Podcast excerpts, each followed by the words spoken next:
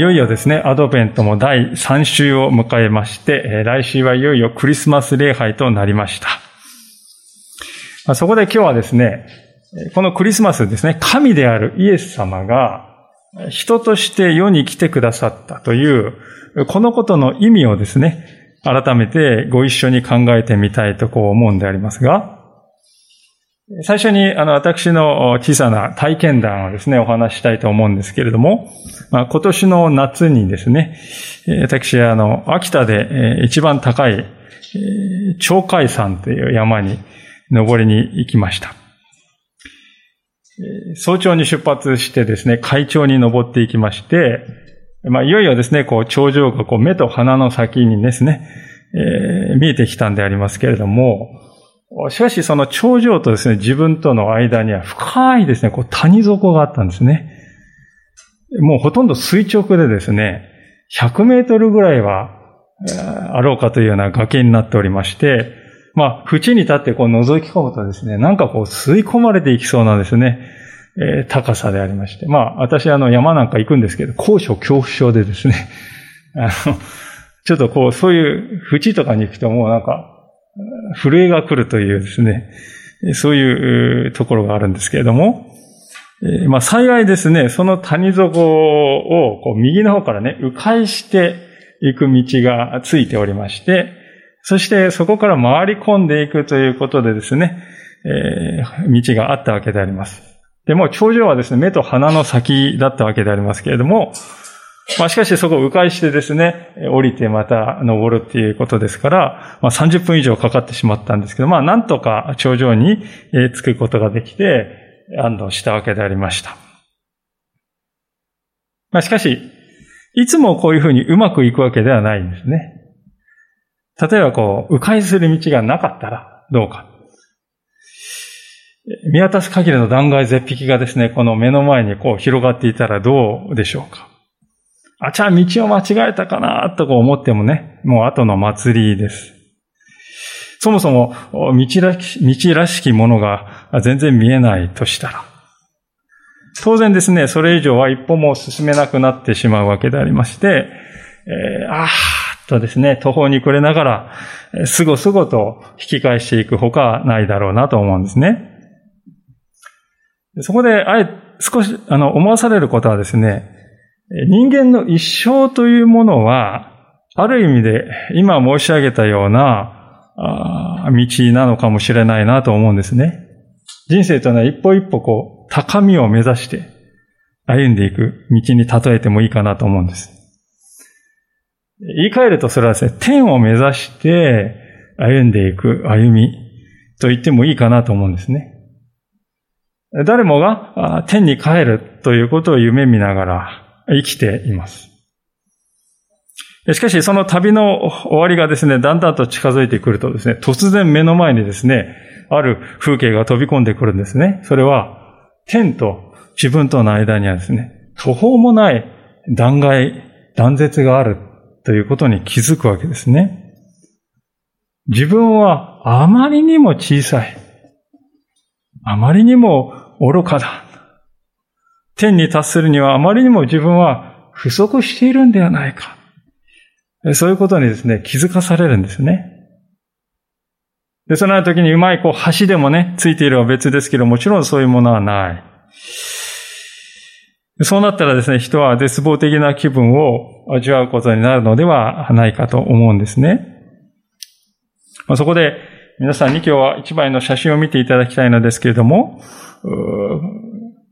このような写真でありますけれども、まあ、山岳地帯になっていて、両側からですね、こう迫ってくる山並みがですね、真ん中でこうストンと切れ落ちて、谷底になっているという、そんな写真ですね。で、いくつかですね、目を凝らすと豆粒のようなね、建物が見えるかと思うんですけれども、まあ、それを見ていただくとですね、いかにこの谷底が深い谷底であるかが実感できるのではないでしょうか。実はですね、この谷には現在この橋が架けられているんですね。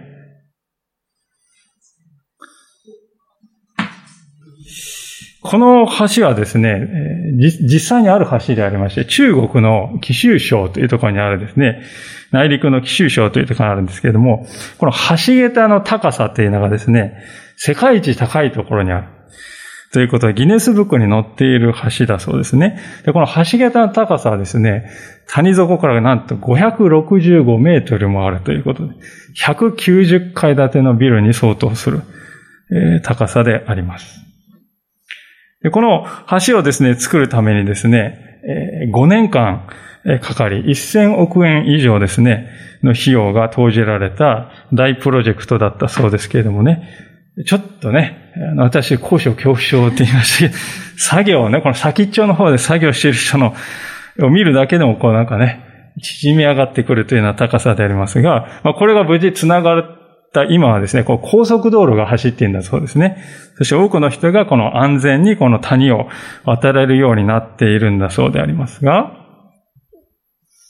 さあ、ここからが本来でありまして、このですね、橋が安全に通行できるためにはですね、えー、ためにどうしても必要なものは皆さん何でしょうか？この橋が橋としてね、安全であるために何が必要か、二つあると思うんですよね。まず一つ目は、橋の橋脚ですね。こう縦に立っている橋脚であります。で、この橋脚っていうのは、崖の両側で、両側にないとダメですね。片方だけあってもダメです。両側にあって、しかもびくともしないようにがっちり作られていなければならないですね。どちらか一方でもですね、まあ片方ががっちりしていればもう片方は適当でもいいんでしょう。これはダメですね。えー、もし片側がね、えー、地盤が弱くて、こうなんか強度が足りなくて傾いてくるとですね、橋は全部ガラガラっとですね、倒れてしまうわけですね。ですから、第一に橋脚が大事だと。で、もう一つはですね、橋の横のね、橋桁ですね。どんなにですね、橋、橋脚がこうしっかりですね、立っていたとしても、橋桁がね、弱くて、ぐにゃっとこうね、曲がってしまったり、あるいはポキッとこう折れてしまったらですね、そこを渡っていた人たちにとってはもう大惨事でありまして、橋としてはこれは意味がないものですよとなってしまいますね。では、ここでこの崖をですね、最初に申し上げました、神と人との間にある、まあ、天と人との間にある崖だとこう見なしてみたいと思うんです。そういう崖の間の断絶を埋める橋はですね、どうしたら得られるでしょうか先ほど見ましたように橋というのは橋桁と、そしあごめんなさい、橋脚と橋桁のどちらも完璧でないと成り立たないんですね。じゃあ、天と人との間にそんな橋を架けることなんてできるんでしょうか実は、聖書を見ると、イスラエルの中にそういう役割を担おうとした人たちがいたんだという話ですね。それがこの14節に出てきますけれども、大祭司という人たちであります。大祭司っていうのはですね、イスラエルで民全体を代表して神の前に立つという、そういう役割でしたね。人間の代表として神の前に立つという、選ばれた人で、イスラエル全体でですね、たった一人しかいない。わけですね。で、その一人しかいない彼も、一年に一度しかですね、神殿の一番深い奥のところには入っちゃいけないんだと、いうことでありました。それぐらいですね、えー、つまり、旧約聖書が教えていることは、どういうことかと言いますと、神というお方はですね、本来遠いお方なんだと。人がね、簡単に近づくことができないようなお方なんですよということを、旧約聖書はですね、教えているわけですね。そもそも、大祭司というのはあくまで人間に過ぎないんであります。どれだけですね、大祭司は水で洗いなさいとかね、身を清めなさいとか、あるいはこれこれの立派な装束を着なさいとか書いてあるんですけれどもね、でもその大祭司っていうのは人間である。人間であるということは決して変えられないんですよね。ですから、橋に例えると、片側の崖だけです。つまり、人間の側にいるだけなんですよね。大祭司というのは。どう頑張っても反対側、つまり神の世界に行くということはできない。まあ、これはですね、世界に現れた偉大な指導者たちも同じであります。ガンジーであるとか、ブッダであるとか、キング牧師とか、マザー・テレサとか、えー、皆ですね、本当に並外れて素晴らしいリーダーでありまして、私たちは模範とすべき愛の人であったかもしれませんが、しかし、人間の世界にある様々なですね、壁を打ち破った彼らでありますけれども、でも、それでも決して越えられない壁がありましたが、それはですね、人間であるということですね。どこまで行っても人間に過ぎないということは、神の側に行くことはできない。どれだけ素晴らしい偉大な人であっても、人である限りは崖の片側にしか足場がないんです。ですから、この神と人との間にある崖を越えるということは決してできないわけですね。イエス・キリストがユニークであるのはですね、まさにこの点においてなんですね。聖書は、キリストは神と人との性質の両方を持っている唯一の存在だとこう述べていますね。今日の聖書箇所のこの14節というところを見ていただくとですそのことが書いてあるわけですけれども、えー、お読みいたしますが、このヘブル書の4章の14節さて、私たちには、諸々の天を通られた神の子イエスという偉大な大祭司がおられるのですから、信仰の告白を固く保とうではありませんか。イエスという方は諸々の天を通られたと書いてます。諸々の天というのは天のすべてでね、天の天というか、天のすべて。まあ、その天のすべてを自由に行き来できるお方。それがイエスの本来の姿なんだと語りますね。その神がこの地上に来られて、そしてイエスという名前を付けられた。クリスマスはまさにその時に当たるということです。神が人となって世に来られた。それがクリスマスの意味なんですね。まあ、とは言いましても、このようなですね、えー、驚くべきことができ、出来事が起こったということは一体どのようにして確信できるのでしょうか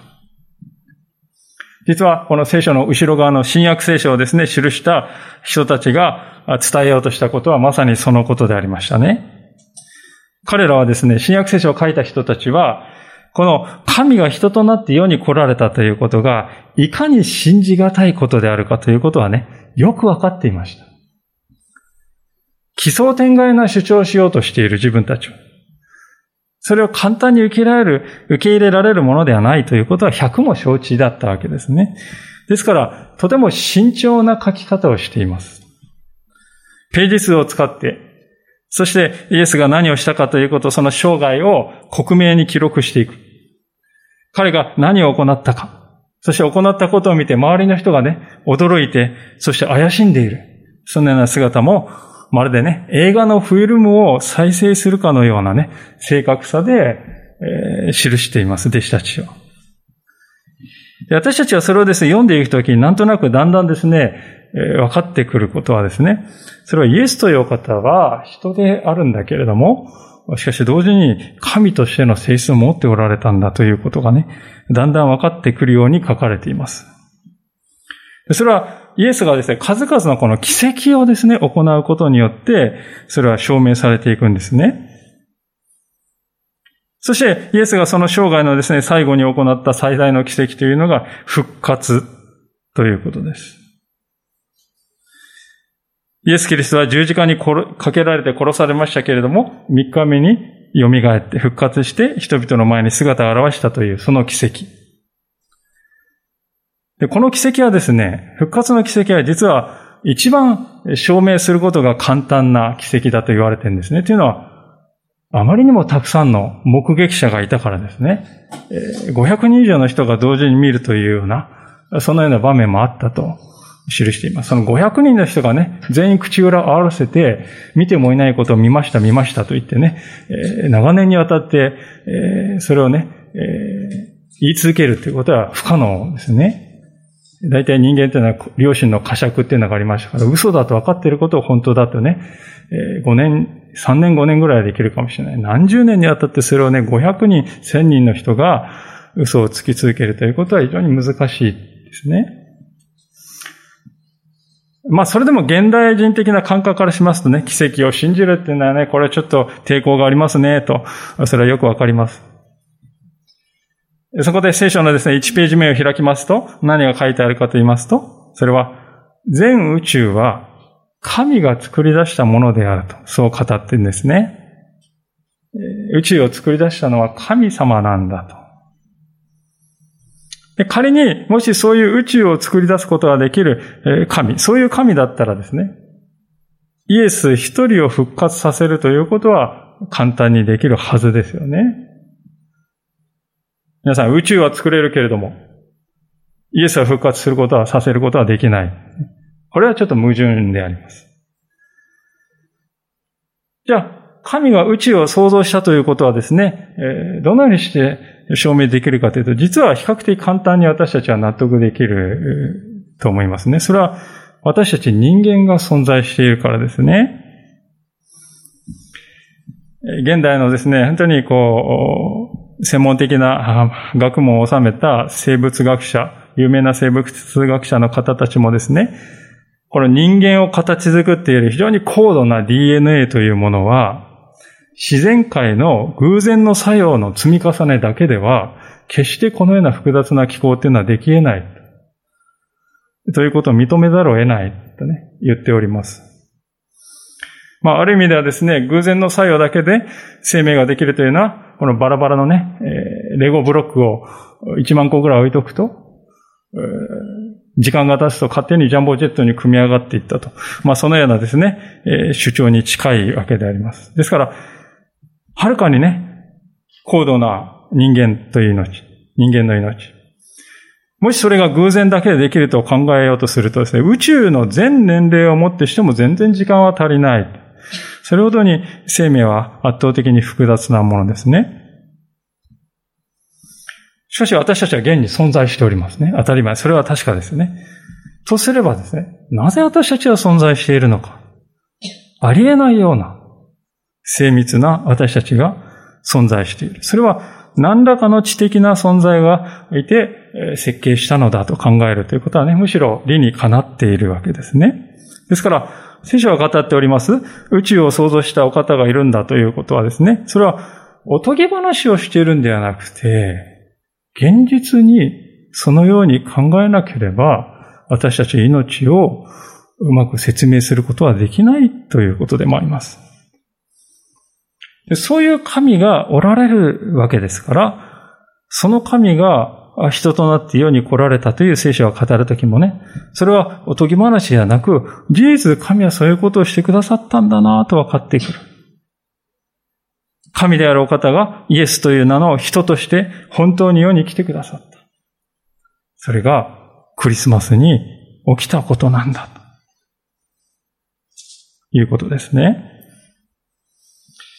さあ、これまでのお話で、最初に述べたですね、神と人との間の絶望的なこの断絶にですね、キリストが橋を架けてくださったということを知っていただけたかと思うんですが、つまりまあ、言ってみればこのようになるということであります。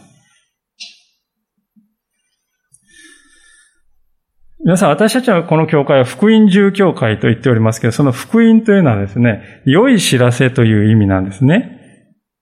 聖書が語っている良い知らせというのはまさにこのことであります。神と人との間にキリストが橋を架けてくださった。キリスト自身が橋の役割を担ってくださるということです。でもなんとなくですね、このことはですね、こう、ピンとこないというかね、えー、面があるかもしれませんが、なぜ、それ、これがそれほど重要で意味のあることなんでしょうか？二つの点でですね、素晴らしい恵みがあるわけですね。まず、最初の素晴らしい点はですね、私たちの側が自由に神に近づけるようになったということですよ。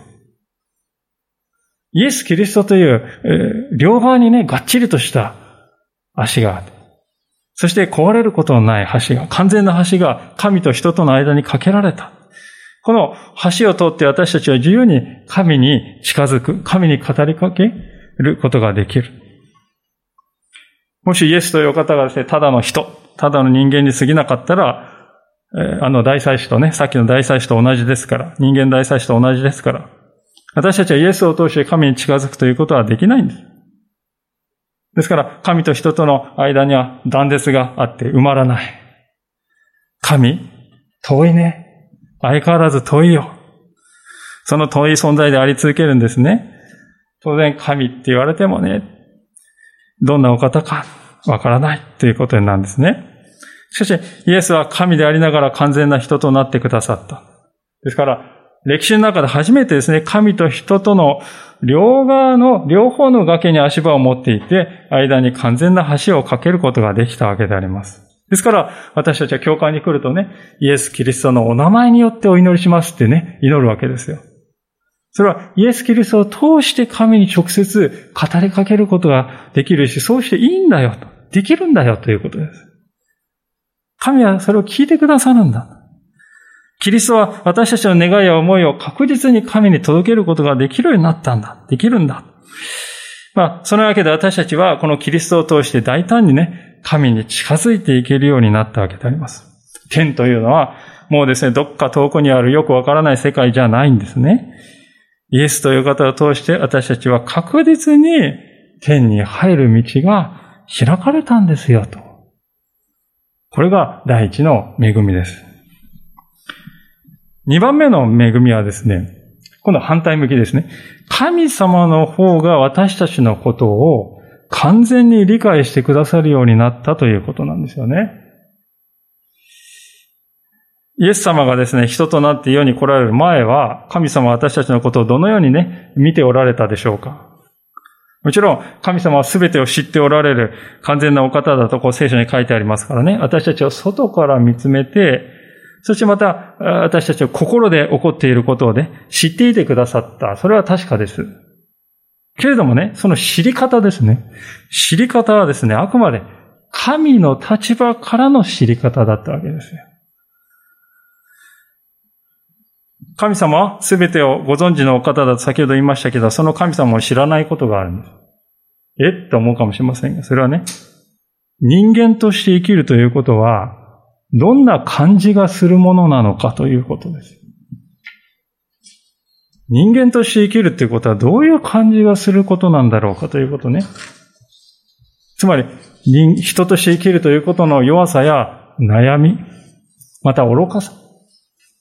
病気になること、怪我をすること、お腹がすくこと、人に裏切られること、人に傷つけられること、人から忘れられること、人の、人から阻害されること、そしてそういったですね、様々な痛みや悩みの最後にですね、終わりとしてこう死を迎えるということ。私たちね、人間は皆例外なくそういうものを経験しますが、そのような痛みや苦しみをね、神様は、自分の体験として知ることはできないんですよ。神が人となるまではね。私あの、私事になりますけど、私は22歳の時に、全身がこのひどいアトピー性皮膚炎になりました。で、あまりに痒くてですね、寝てる間も無意識のうちにこうボリボリかきむしるもんですから、顔などはですね、本当に見るも無残になりまして。もうその顔を見られたくないもんですから人に会いたくない。えー、ですから本当にね、暗黒のような日々でありました。けれども、その体験を通してですね、えー、人に見られたくない病を負うっていうことは、こういう苦しいことなんだということをね、実体験として知ることができました。その病を経験するまではなんとなく知識として知っていただけでした。苦しいんだろうな。大変だな。えー、まあそれも子供の頃はもっとね、えー、知らなかった。友達が皮膚の病をね、負っている女の子がいましたけれども、その子をですね、本当にこう、一緒になってあざけってしまったこともあります。しかし自分がね、それを体験してみたとき、当時は一体何と愚かだったのかと。自分自身の愚かさに愕然とさせられる思いでありますが、これが体験として知るということですね。イエス・キリストはもちろんそのようなですね、人間の罪というは犯さなかったにしても、しかし、イエス・キリストは自分が神であるということにね、固執して、絶対にそれは、ね、えー、明け渡すことはできない。変えられない。そういうふうにお考えにならなかった。私たちとむしろ同じ人間となって世に来てくださる。その決断を下してくださった。その背後には今申し上げたような意味がある。体験として知る。今日の15節を見るとですね、そのことはまさに記されているんでありますが、このヘブルの4章の15節というところをお見しますが、私たちの大祭司は、まあこれイエス・キリストのことですが、私たちの弱さに同情できない方ではありません。罪は犯しませんでしたが、すべての点において私たちと同じように試みに遭われたのです。聖書は、このイエスという方は、すべての点において、すべての点において、私たちと同じように試みに遭われたんだと書いております。そうです。キリストはですね、私たち人間が経験するすべての試み、すべての試練を残すところなく経験した神なんだ。言い方を変えると、イエス様は苦しみを共にするために人となられた、そういう神なんだということですね。このことは私たちにとって本当に大きな慰めではないかと思うんですね。私たちは、普段ですね、他の人たちと何でもこう、語り合えばわかる、わかり合えるとね、そういうふうに思って生きていると思います。確かにね、人がこう笑っているのを見るとですね、ああ、楽しそう、楽しんでるんだなとこうわかりますし、顔がこうなんか曇っているとですね、あ、悲しい気持ちなんだなとこうわかります。しかし、私たちが経験することの中で、他の人がどうしても理解できないものがありますが、それは何かというと、痛みですよね。頭痛や腹痛やですね、関節痛や腰痛や、あるいは神経痛。私たちは生きていく中で様々な痛みということを経験します。時には耐え難いと思われるような痛みに襲われることもあります。けれども、他の人は決してその痛みを共にすることはできないんですね。もちろん、尋ねてくることはありますよね。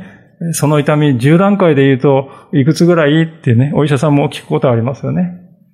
8ぐらい。8! それは相当な痛みなんだなと想像できるわけです。けれども、あくまでそれは他人事としての理解ですよね。私たちの体で、の中で起こっている痛みを他の人は永遠に体験できないし、完全に理解することもできないわけであります。体の痛みというものはまた心の痛みを伴うということも多いでしょう。そして、この心の痛みというのは体の痛み以上にね、外から理解することが難しいものですね。心の痛み、10段階でいくつ？いやいや、表現できない。そもそもなんで自分がね、そうやって傷んでいるのか原因もわからないですよ。また体の痛みならここが痛い、示すことはできますが、心の痛みは、心、言葉で表現することはそもそも難しいですね。痛みというものがこのようにですね、外からは決して理解できないものであるがゆえに、痛みというのは私たち深い孤独をもたらします。この痛みを誰かに分かってほしい。私たちは思うんですけれども、でも同時に誰にも分かってはもらえないんだよな。そのことにもすぐ気がつく。ある意味ではそこには絶望的な世界しかないわけです。それ痛みは孤独をもたらしていきます。そしてその孤独がまた別の痛みを増し加えるというそんな悪循環を私たちは時に経験するのであります。そのような痛みをですね、経験したある女性の方のストーリーをですね、ここでご紹介したいと思うんですけれども、この方はクリスチャンとして育ったわけですが、2007年にえー、いろいろなこの慢性疾患の診断を受けるんですが、その最初の診断は2007年に受けた。で、その後この方はですね、こう新約聖書の研究の道に進むんですけれども、同時に徐々にですね、症状が悪化していくんですね。そして2015年の頃はもう、ほぼずっと痛みとの戦いで体調が悪かったとこうおっしゃっています。当時のことをですね、彼女がこのように振り返っていますね。ちょっとご紹介したいと思うんですけど、このようなことでありました。まるで誰かが私の手足にガムテープでバーベルをくくりつけたような感じがした。一歩踏み出すのも重労働で、寝室に行くために階段を登らなければならないとき、泣いてしまう日もあった。一日中体に鞭打って、家の敷居をまたいだと、またいだ途端に崩れ落ちるという状態だった。生きていくのは途方もないことに思えた。今になって当時の自分の体調を思い返すと、一体どうやって研究を進めることができていたのかわからない。ただ、研究は座ったままでできたし、夫は優しかった。その頃考えていたのは、この研究が無駄になるのでは、ということだった。まあ、こういう一歩を踏み出すのも、本当に困難であるという痛みの中で、彼女は礼拝に出てもですね、他の人たちがこう喜んで、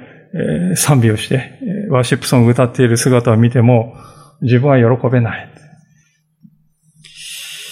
それどころか10年間にも及ぶ痛みや疲労感、そして病の果てに希望を見失いつつあった。そして深い孤独感を感じ、自分はただ耐えるしかない、生き延びるしかないと、諦めるしかないと思うような日々だったそうであります。そんな果てしなく続くかに思えた苦しみの日々に光が差し込んでくるきっかけになったのが、今日皆さんと共に開いているこのヘブル書の4章の14節から16節の言葉だったとおっしゃっています。彼女はこの言葉を深い、深くですね、思い巡らす中で気づいたんですね。それは、イエス様は人としてあらゆる苦しみを味わわれたんだと。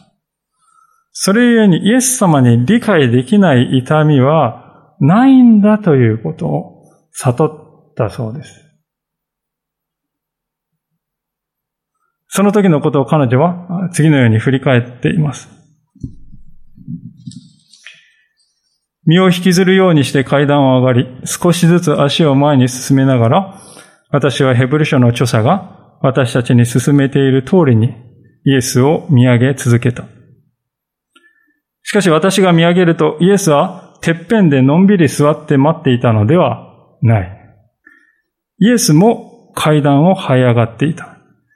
イエスも疲れ、痛みを感じていた。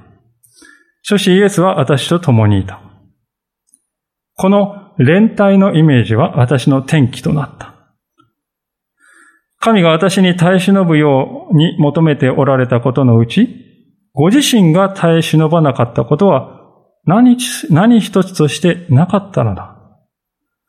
私が神を見上げ続けたとき、私は前よりもはっきりと神が見る、神を見ることができることに気づいた。だが神は私から目を離したことは一瞬たりともなかったのだ。このことにですね、気づかされた時から彼女の人間関係にも変化が訪れたそうです。それまではですね、痛みや悲しみの中にある人に慰めの言葉をかけてあげる。それをためらっていたそうですね。というのは、自分がそういうこう慰め言葉をかけられても全然役に立たないという経験をしてきた、していたからであります。だから人にね、慰めるっていうのはできない。けれどもこの連帯して階段を一緒に上がって、痛みをね、覚えながら上がってくださるイエス様ね、その神を知って以降はですね、寄り添うということの大切さを教えられる。そしてそれ以降は、痛みの中にある人に、そのような経験をしていらっしゃること、私はとても辛く思いますと。そう語りかけられるようになったんだそうです。そうした変化について彼女はこのようにも振り返って語っておられます。イエスがその肉体に背負ってくださったのと同じようには、私たちは人の経験を代わりに背負うことはできないが、人の痛みにもっと深く浸ることはできる。ヘブル書のこの箇所に促されて、私は神に祈り求める。周りの人たちが経験していることをもっと深く理解させてください。私が彼らをよく思いやることができるようにと。最終的に私にとって希望は癒しという形ではもたらされなかった。希望は愛する友を通じてもたらされた。また慢性疾患の発現による苦闘と通じて、そしてヘブル書の神学を通じて希望がもたらされた。一、二年後、別の友人が私に、慢性的な痛みと病の中での私の信仰について話してほしいと頼んできた。準備をする中で、神が私に対してどれほど恵み深い方であったかに気づいた。神は御子を通じて私に語られたのだ。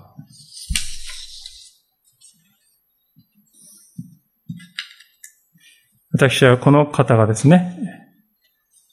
ただひたすら痛みが取り去られることのみを求めていたときには、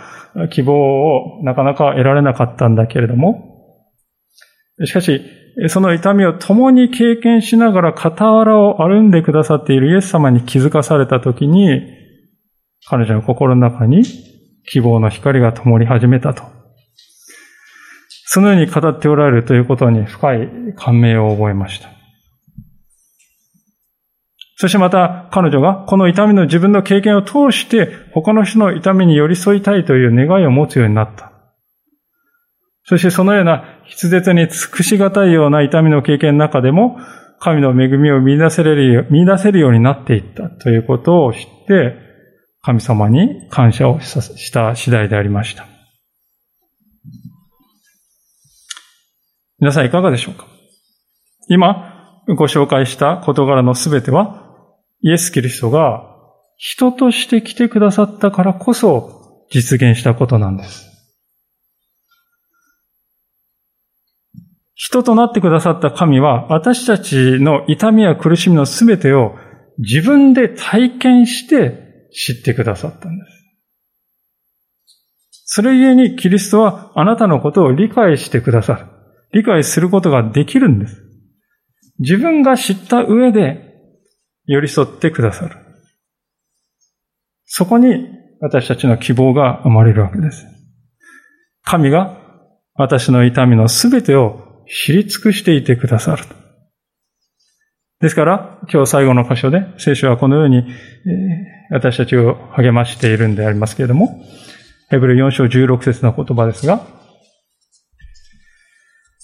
ですから私たちは、憐れみを受け、また恵みをいただいて、俺にかなった助けを受けるために、